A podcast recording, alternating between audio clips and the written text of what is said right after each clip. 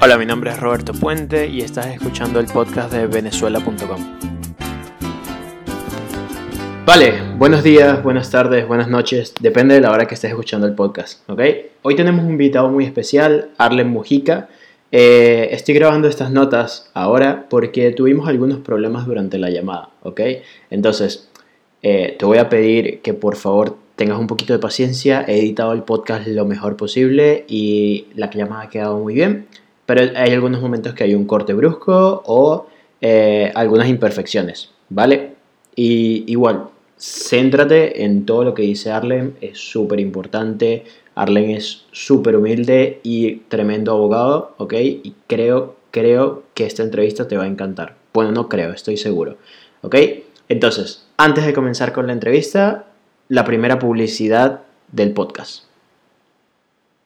Esta es la primera publicidad que tenemos en el podcast y viene de la mano de Laralala Dulces, ¿ok? Su nombre es Laralala, un poco complicado, pero es porque son larenses y en Lara es una tierra muy conocida por su música, ¿ok? De hecho, la mejor guitarra que hemos tenido, o al menos una de las mejores que hemos tenido en Venezuela, es Alirio Díaz, ¿ok? Larense. Y bueno, estas chicas ahora están en Barcelona y se dedican a hacer dulces, ¿ok? Tienen brownie clásico, torta triple de chocolate, tres leches, torta de zanahoria y además tienen mucha variedad sin gluten.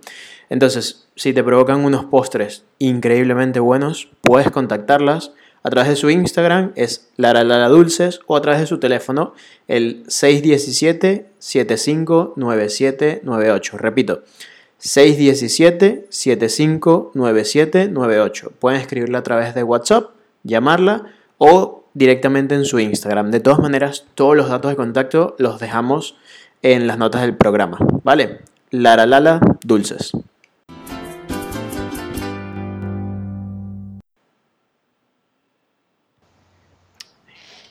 Este es el número, el podcast número 2, pero de todas maneras, lo importante hoy es que tenemos a Arlen Mujica. Arlen es abogado en la provincia de Barcelona, ¿ok? Venezolano, y me acabo de enterar que probablemente Arlen y yo seamos familia, ¿ok? Entonces, Arlen, ¿cómo estás? Hola, Roberto, muy bien, muy bien. Todo bien. Muchas gracias por tu tiempo, Arlen. Eh, gracias a Vale, cuéntame, Arlen, de que ya, ya yo lo sé porque estamos repitiendo ahora el podcast. Eh, la primera intento salió un poco mal, pero cuéntame, eh, ¿de qué parte de Venezuela? Originariamente soy de la isla de Margarita, Roberto, de un pueblito que, queda en el municipio Día, de Los Bagres. Perfecto, genial. O sea, mi familia es, es de San Antonio, así que tenemos que, tengo que consultar con mi abuela porque, porque puede que por allí tengamos alguna conexión, Arlen. Puede, puede ser que sí. Ya luego veremos los, los vínculos familiares que puedan existir por allí. Genial. Arlen, cuéntame eh, un poco cómo fue de Margarita saltas a, Barcelona, a España. ¿Cómo fue todo este proceso? ¿Cuándo tomaste la decisión? Sí, te comento un poco, Roberto. Yo, este, desde que estaba haciendo la, la carrera, siempre había tenido ese sentimiento de, emigrar y buscar un, espacio donde realmente las cosas funcionaran, porque siempre he sentido pues que quiero es mejorar y crecer y que facilita mucho el lugar donde tú estés que todo funcione correctamente. En abril del año 2005 yo vine a las Islas Canarias Estuve específicamente en Lanzarote, viví en Arrecife, que es la capital de la isla, y es donde empecé a, recorrer el camino mm, de ver qué podía hacer yo con mis estudios, qué era lo que podía llegar a buen término. Y pues eh, obviamente me encontré con algunas limitaciones. Mm, primero que es una isla que depende de la provincia de Las Palmas, de Gran Canaria, y cualquier actuación administrativa que tuviera que hacer, pues tenía que dirigirme allí a las Palmas de Gran Canaria. Esa fue la primera barrera que encontré. Y una de las opciones para poder homologar la carrera aquí, pues fue mm, meterlo por la UNED, meterla toda la documentación, donde solo me aprobaron cuatro materias. eh, me convalidaron cuatro materias, por lo que mm, no me sentía a gusto ni conforme y decidí retornar a, Venezuela. También era la primera vez que salía de Venezuela, me sentía, aunque siempre de la edad de 17 años me desvinculé del entorno familiar, pues obviamente mm, haber salido tan lejos mm, anhelaba, eh, empecé a extrañar eh, mi familia, el entorno como tal. Claro. Y al regresarme, lo dispongo todo, vuelvo a mirar las opciones, me vuelvo a replantear qué es lo que puedo hacer y cómo lo puedo hacer. Y es cuando fijo mi objetivo en Barcelona. Ok. ¿Por qué Barcelona? Ah, al fijar ese objetivo en Barcelona, mm, puntualmente mm, vi las posibilidades de un máster que estaban haciendo en la Universidad de Barcelona en Derecho Tributario, Contable y Fiscal, y es una materia que me llamó poderosamente la atención porque de, había visto ya lo poco que había, vamos a decir así, lo poco que había tocado en la isla de Lanzarote, pues vi que era un país que todo funcionaba, que el correo funcionaba como tenía que funcionar, las instituciones funcionaban como tenían que funcionar y pensé que era una opción para poder tramitar el visado de estudio para venir aquí. Entonces, claro, sorpresa la mía que mm, aún así acredité la capacidad económica, acredité todo, el visado fue denegado. Entonces, ya había pagado el máster, ya tenía que venirme porque mm, era más grande la inversión, me recuerdo que había hecho en euros para pagar el máster que lo que implicaba en esa época tomar el riesgo de decir, mira, me voy. Y pues obviamente llegué a, Barcelona, que es el lugar pues que realmente me ha abierto las puertas, donde me he desarrollado como profesional, donde he podido trabajar. Eh, al principio no trabajé como abogado, obviamente. Al principio he tenido que empezar como muchos otros inmigrantes, con con la añadidura que efectivamente no tenía permiso de residencia y pues tocaba trabajar de lo que se conseguía.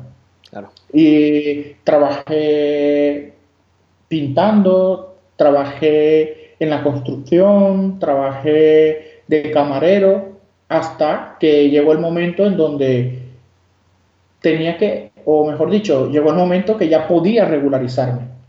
No obstante, pues en ese en ese momento me he encontrado igualmente con una, con una limitación, que era conseguir el contrato de trabajo para poder optar al arraigo. Claro.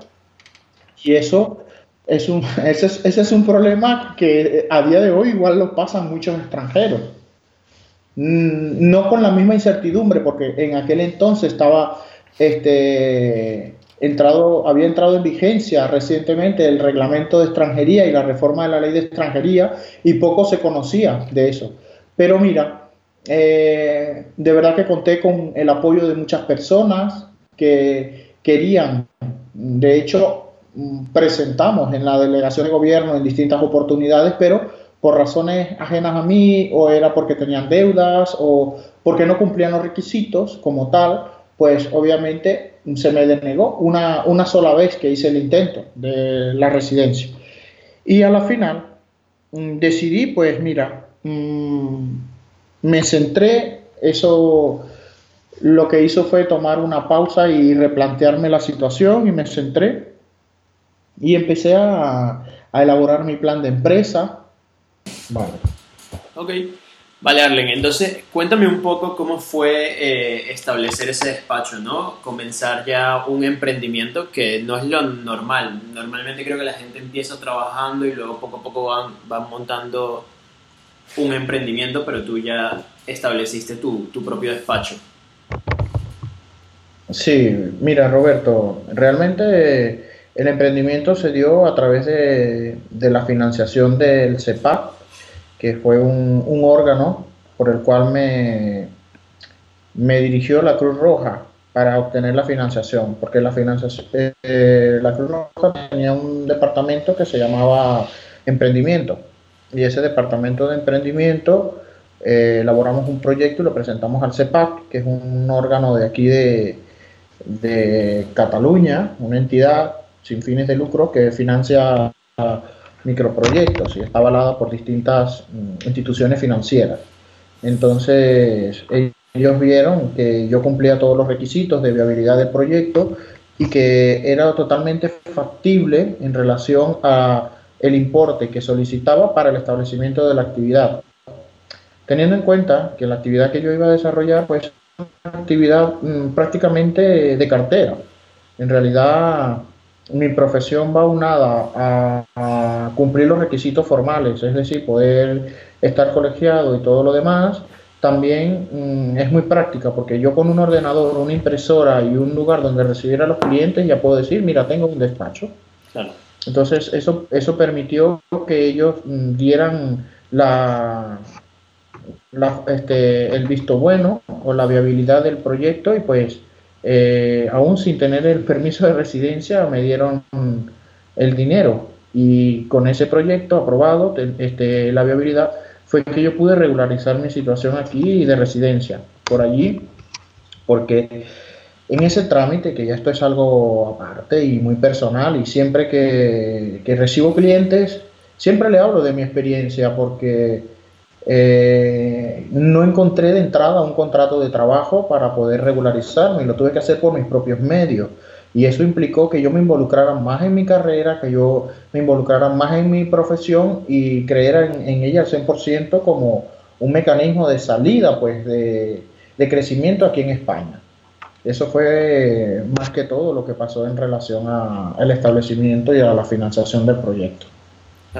Quemaste tus naves, ¿no? Como dice la gente. Al final le apostaste todo a ti mismo y quiero felicitarle a porque de todas las personas que, conozco que han llegado aquí quizás en situación irregular, muchos siempre han buscado opciones, pero creo que eres la única que me ha dicho que su opción ha sido, vale, voy a montar mi propio proyecto y me voy a apostar a mí mismo para sacar todo esto adelante, ¿no?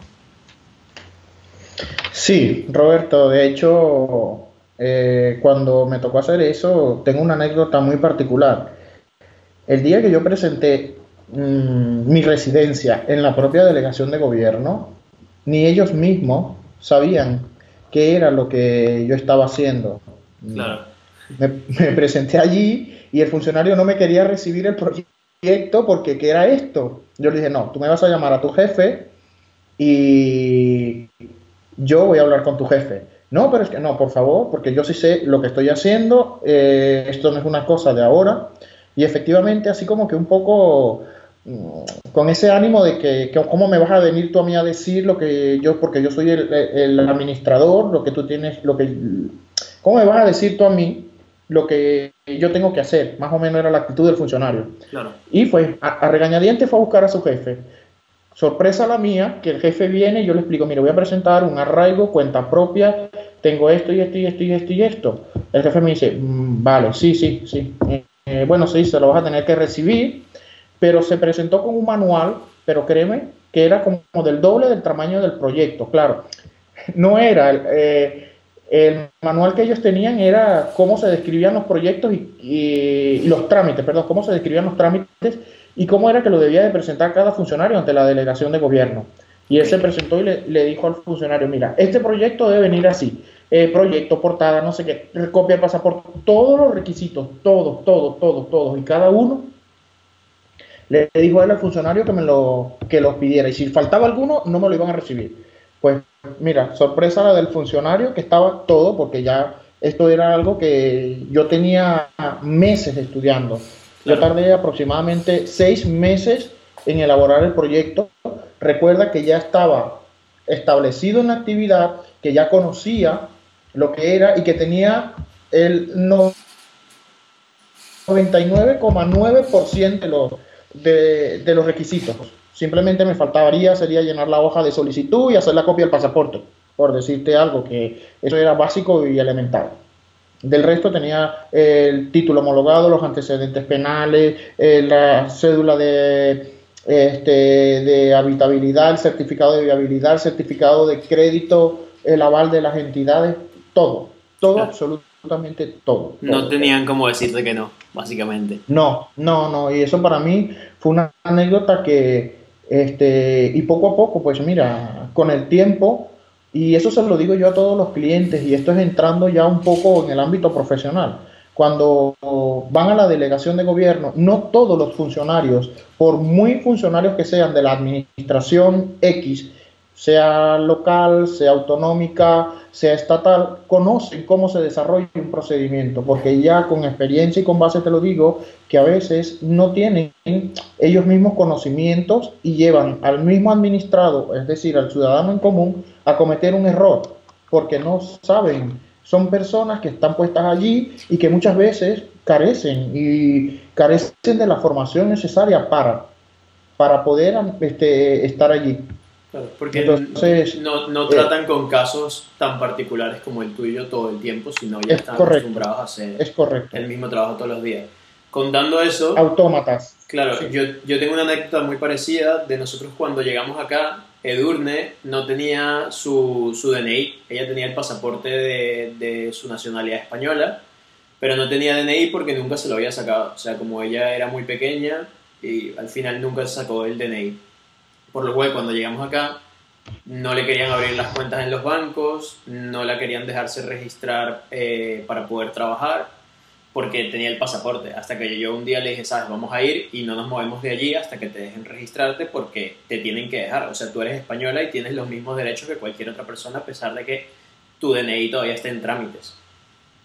Y llegamos, pasó lo mismo, le, le, pedí, el señor me dijo, vale, voy a preguntarlo con mi jefe, fue, lo preguntó y el jefe le dijo que sí, que le inscribiera con el pasaporte sin ningún problema, para que pudiera empezar a trabajar. Y es así, o sea, la gente acá muchas veces ya lleva años haciendo lo mismo y quizás no es como nosotros como venezolanos que estamos acostumbrados a, bueno, si no es por aquí vamos a conseguir otra manera, vamos a buscar otra cosa, sino que ya se tienden a acostumbrar a hacer el mismo proceso todos los días, ¿no? Sí, es correcto, es correcto lo que estás planteando, es así. Eh, una, una cosa también muy particular en relación a los emprendedores venezolanos, o mejor dicho, al, a lo que es al perfil del ciudadano venezolano, o por lo menos de ese ciudadano venezolano que emigró hace un mínimo de cuatro años atrás tenía una, capacidad y una habilidad de, resolución, de emprendimiento, ¿sabes? Que tenía un, un conocimiento, pues, porque de verdad que eran personas que salían de la titulación mínima, mínima bachiller, mínima. El venezolano mínimo que sale, sale con una titulación de, de bachiller, te hablo de la inmigración de hace cuatro años atrás y, y te encontrabas, yo me encontré con muchos profesionales médicos, arquitectos, ingenieros, odontólogos, de todas las carreras, de todas, contadores, eh, eh, y que pues mira, mm, tiraban de eso, pues mm, leían mucho, interpretaban y luego iban a, la administración. Obviamente eh, hay interpretaciones que son muy taxativas en la norma y que no todo el mundo la interpreta de buena manera, pero sí daban esa prioridad, pues si daban esa, esa salida y, muchos mm, realizan, actualmente ya muchos realizan sus trámites inclusive por su propia cuenta y todo, eh, desconociendo que la propia administración en, en, el devenir hay una norma genérica que rige un trámite como tal, pero hay luego eh, criterios administrativos, Roberto, que rigen diferentes procedimientos. Y esto no es solo de cara a extranjería, perdón, es de cara a Hacienda, de cara a los juzgados. Ahí las normas son muy genéricas y no te describen literalmente algunas cosas y la propia administración en ejercicio de esa potestad reglamentaria va dictando regulaciones administrativas y esas regulaciones administrativas son las directrices que luego nos encontramos en distintas áreas del funcionamiento de la administración del Estado español. Y Arlen, eh, ¿esto sucedió hace cuánto? ¿Hace cuánto ya tú registraste tu despacho? Y bueno, desde, me imagino que desde esa fecha lo único que has trabajado es en, sacar este proyecto adelante, ¿no? Sí, este, el despacho, Roberto, yo lo inicié en el año 2007. Ok. Como tal. Como te dije, como técnico, como técnico fiscal y tributario. Eh, luego ya en el 2009, cuando me llegó la credencial de homologación, fue que empecé oficialmente a, ejercer, a trabajar como abogado, como abogado. Entonces, de allí, desde el 2009 a día de hoy, prácticamente. Muy bien, o sea que ya pronto estás por cumplir los 10 años del despacho como abogado. Ya los 10 años desde, desde que empezaste el proyecto ya los has cumplido. Pues sí, mira, eh, es, muy, es muy paradójico porque ahora puedo decir que he ejercido más aquí en España que en Venezuela. Yo en Venezuela estoy graduado desde el día 30 de, octubre del año 2002. Fue que obtuve el título de abogado allí en, Venezuela. Ahora saca tú la cuenta. Si desde el 2009 estoy aquí y yo llegué a España en el 2005, pues ya tengo más años de ejercicio en España que en Venezuela. en Venezuela, claro. Eh, Arlen, ¿qué le recomendarías a las personas que se están viniendo ahora desde Venezuela y están llegando a distintos países, o a España, por ejemplo? Eh, Roberto, la migración es un fenómeno que, que está vinculado al entorno social, cultural y económico del individuo. Y también afecta en el fenómeno migratorio las condiciones propias que tiene cada país. Entonces, eh, como esto incide directamente sobre la estructura familiar, la economía personal, el desarrollo y las posibilidades de crecimiento profesional por continuidad de la actividad que tenía la persona, ya sea en Venezuela o en otro país, porque puede darse la movilidad que no solamente sean de Venezuela, sino de cualquier otro país hacia España. Este, se debe hacer una planificación, Roberto. Mira, muchas personas a veces mm, llegan aquí y no tienen toda la documentación necesaria para poder homologar el título, ya sea de bachiller, ya sea el de formación universitaria. Tampoco tienen conocimiento de las, posibilidades u opciones que disponen en España y en cuánto tiempo para poder regularizarse. Te pongo un ejemplo. Eh, la legislación española es una legislación muy flexible dentro de lo que cabe. En España la, mayoría de las personas se pueden regularizar al cabo de tres años, que para muchos le puede este, parecer que es mucho tiempo, pero sin embargo, si la miramos con la legislación estadounidense, es muy poco, porque en Estados Unidos para poder regularizarte, lo mínimo que necesitas estar allí son cinco años para poder entrar en la fase de regularización. Entonces, claro, eh, en función de cómo un ciudadano plantee su, situación migratoria, debe mirar las opciones.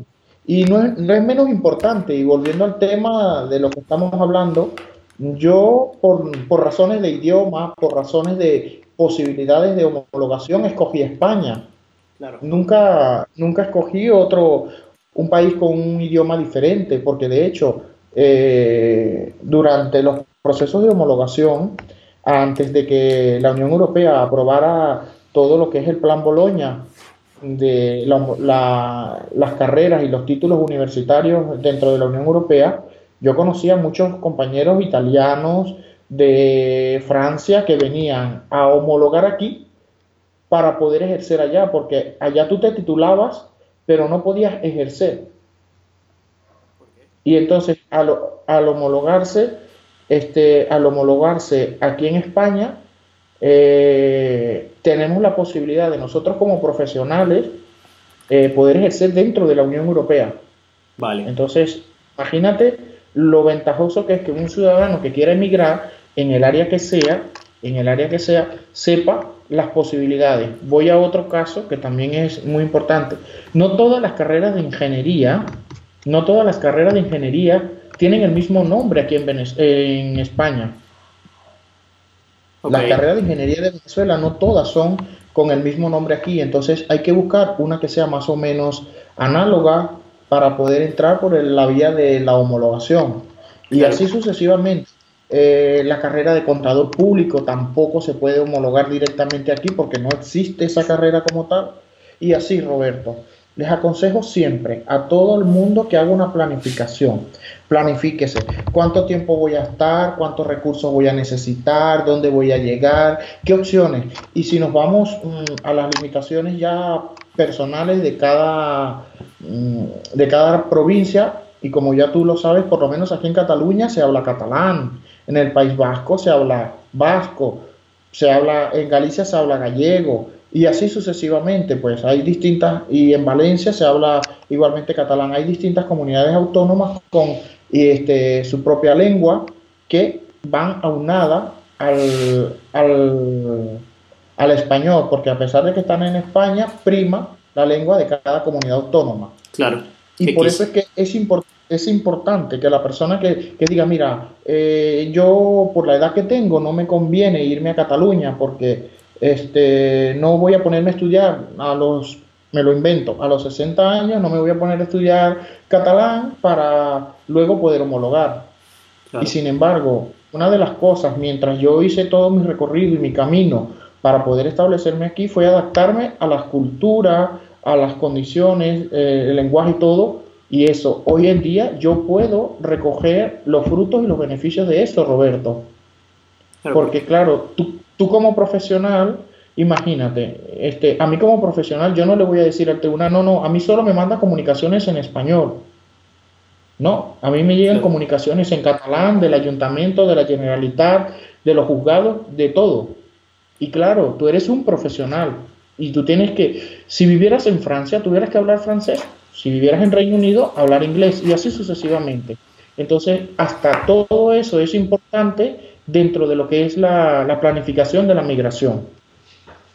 Yo de verdad espero que las personas que escuchen esto eh, lo vean siempre, que al lugar que tú te desplaces, hay, hay, hay condiciones y hay situaciones y circunstancias que te van a enriquecer. Te van a enriquecer. Es todo lo que tú hagas en la vida te lleva a un enriquecimiento y a un crecimiento en el área personal. Eso se los puedo de verdad decir a todo el mundo. Donde tú te desplaces te va a llevar un enriquecimiento porque es un conocer una nueva forma de trabajar, una nueva cultura, un nuevo desarrollo. Y tú te tienes que venir con la mentalidad que aquí las circunstancias van a pasar como siempre han pasado aquí. No por el hecho de yo venir de fuera, la gente de casa va a cambiar la forma de ser, la forma de trabajar, no. No, simplemente va a seguir siendo la misma y tú eres el que te tienes que adaptar. Y eso es muy importante, se lo digo de verdad a todo el mundo, a todo el que quiera planificar una migración, a todo el que quiera. Primero vean bien las opciones y sean sinceros con ustedes mismos. Mm, de opciones de migración, ¿a dónde creen ustedes en función de sus capacidades y todo, dónde se van a desarrollar mejor? Claro, al final es entender que el país a donde estás llegando no va a cambiar por ti, la gente no va a, no va a empezar a hablar más castellano o más catalán o lo que sea por, porque tú estés llegando, simplemente te tienes que adaptar. Y también es entender que muchos trabajos aquí lo requieren, o sea, quizás algunos trabajos en distintas áreas, yo por ejemplo soy diseñador y muchos de los trabajos para los que me postulé pedían catalán y solicitaban, a pesar de que yo no vaya a estar manejando por lo que podríamos decir, si yo voy a hacer un diseño, ya a mí me dan los textos y no tendría que saber por qué está allí, pero te lo piden como idioma. Entonces eso, muchas veces, eh, o también trabajos de cara al público, entender que si vienes a Cataluña, muchos trabajos te van a pedir catalán, a menos que sea de cara a los turistas, pero si es de cara al público de acá, ya el catalán viene incluido, ¿no? Y bueno, también entender que si vas a hacer esa planeación, aquí eh, el primer grado de catalán es gratuito, entonces podrías ya llegar y no necesitas papeles, como decirlo, para poder optar por él. Con el pasaporte ya puedes inscribirte. Entonces también eso me parece importante que la gente lo sepa, de que cuando llega acá, mientras se tramita su, sus papeles y todo, también podría estar viendo clases de catalán y, y mejorándose un, propio, un poco a ellos mismos, ¿no? Sí, es correcto. Eh, lo importante es que, la persona venga con una mentalidad mm, abierta para que entienda que las posibilidades y las limitaciones que pueda encontrarse solo van a existir en su cabeza. Claro. Eh, tienen que, entender que aquí van a empezar desde cero y yo a veces digo hasta desde menos cero, porque aquí nadie conoce a nadie y una cosa es que tú llegues y te encuentres un referido y un conocido, pero en realidad a la final tú mm, vas a tener que luchar con todas las circunstancias, vas a tener que salir adelante y poco a poco generarte un nuevo círculo social, este, hacerte notar, hacerte notar como tal. Yo estoy aquí yo este, apuesto por estar aquí y seguir adelante aquí. Claro. Y también, bueno, mi recomendación es que también no se limiten a, porque conozco muchas personas que han llegado acá y llevan un año o dos años y todos sus amigos son únicamente venezolanos. Yo entiendo que la tierra y, te van a entender mejor y todo, pero también la idea es abrirse y conocer otras culturas y, y también enamorarte un poco del país donde estás, ¿no? O sea, disfrutar un poco de lo que tienes aquí. Sí, eso este, fue también parte de, la anécdota de, establecimiento. Yo perdí un poco la vergüenza en ese sentido. Eh, les puedo decir con todo, con toda la propiedad que el catalán no es una persona grosera, aunque tú hables una palabra eh, incorrecta o la digas de mala manera o en el sentido indebido o la conjugación incorrecta, ellos no te van a hacer sentir mal. Eh, te van a apoyar, te van a repetir muy sutilmente, tú te vas a dar cuenta que lo has dicho mal y lo vas a corregir. Eso por una parte. Por la otra, eh, empezar a conocer eh, el territorio, los lugares de interés, este, saber cuáles eran aquellos mm, lugares que por algún motivo o circunstancias determinan este, el territorio donde tú estás es importante que tú vayas. Yo me recorrí, y lo puedo decir, en mis tiempos libres recorría todo, me dedicaba por me dedicaba a estudiar un poco también el tema de, de, lo, de por qué pasan las circunstancias, por qué Cataluña tiene su propio idioma, cuáles son las fases que ha llevado este país a un crecimiento.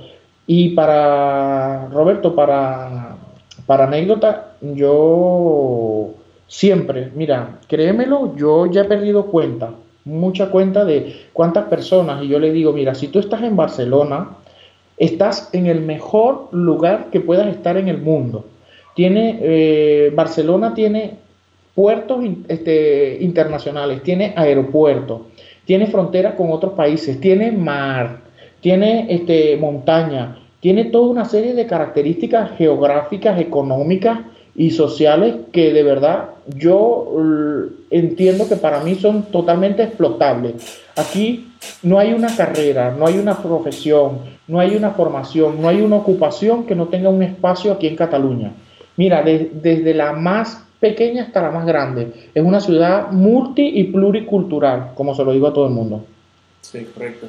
Yo a veces estoy caminando, a mí me encanta mucho caminar y a veces empiezo a caminar por cualquier barrio y te sorprendes que a veces consigues tiendas de cosas que tú pensarías que no van a, salir adelante, ¿no? O sea, para, para, los que son un poco, un poco nerd como yo, en estos días conseguí una tienda de cartas de Magic, que era un juego que yo jugaba en mi infancia, y es una tienda solo dedicada a vender estas cartas para este público, ¿no? O sea, es, son negocios que tú pensarías que no, no van a tener suficiente crecimiento como para para tener un establecimiento y aquí en Cataluña lo hay.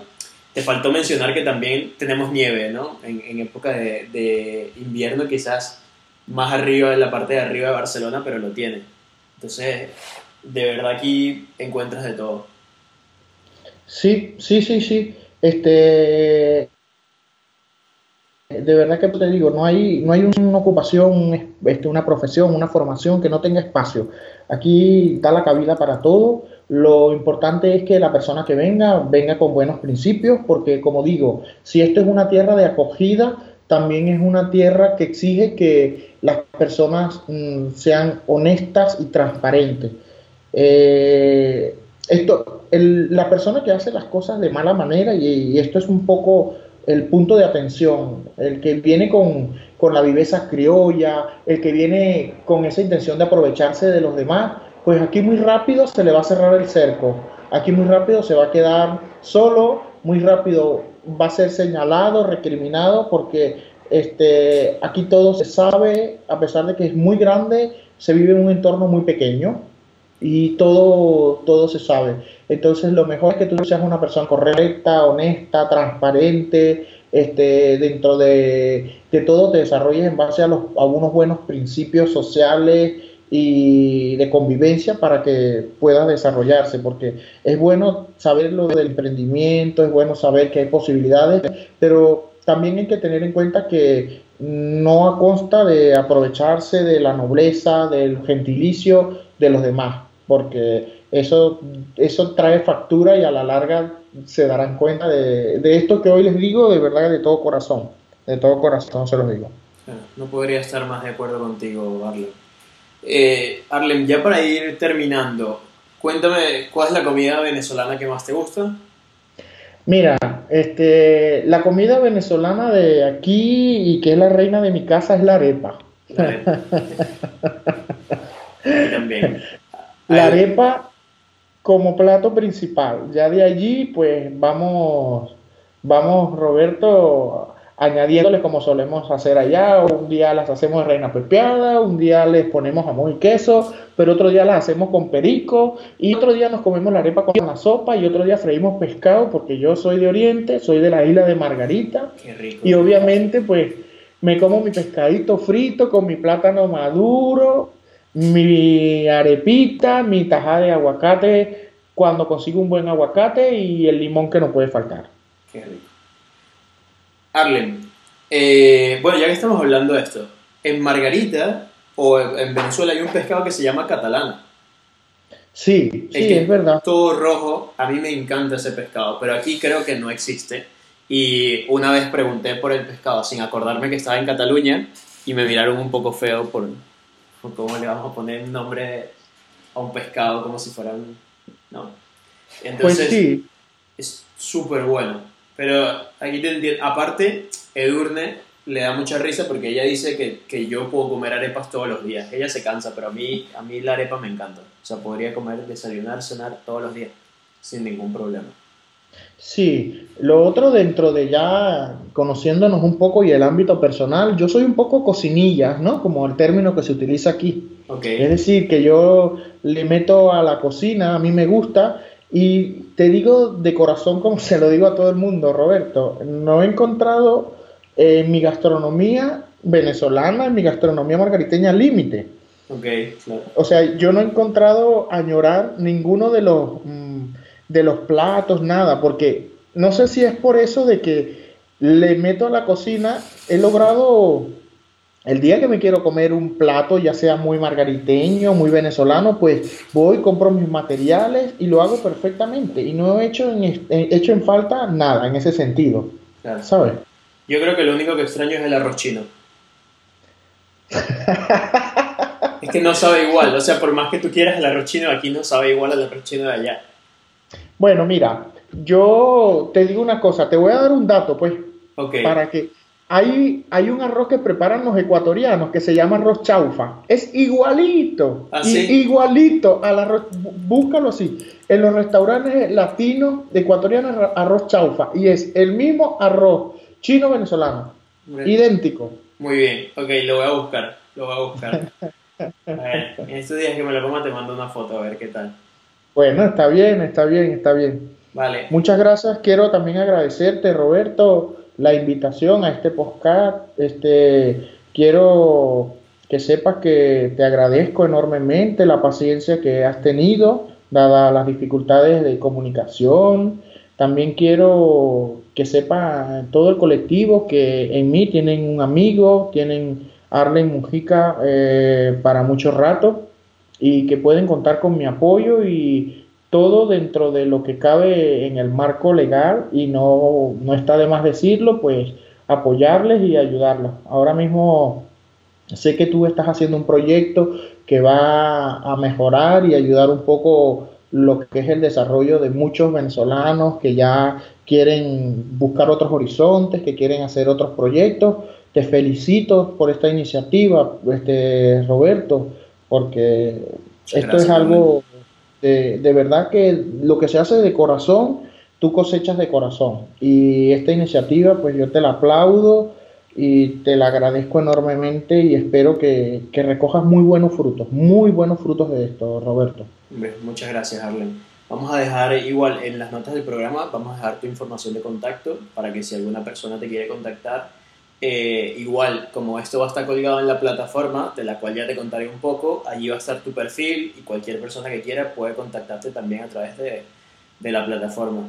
Entonces, las últimas dos preguntas, Harlem. ¿Qué es lo que más extrañas de Venezuela? Mira, de extrañar de Venezuela es mi familia, obviamente. Eso, eso, mm, de verdad que te lo digo con el corazón en la mano, es mi familia porque aquí solo, y no es poca cosa, que no es poca cosa, que tengo a mi esposa y a mis hijos. Extraño a toda mi familia, extraño a mi abuela, a mis hermanos, a mis primos.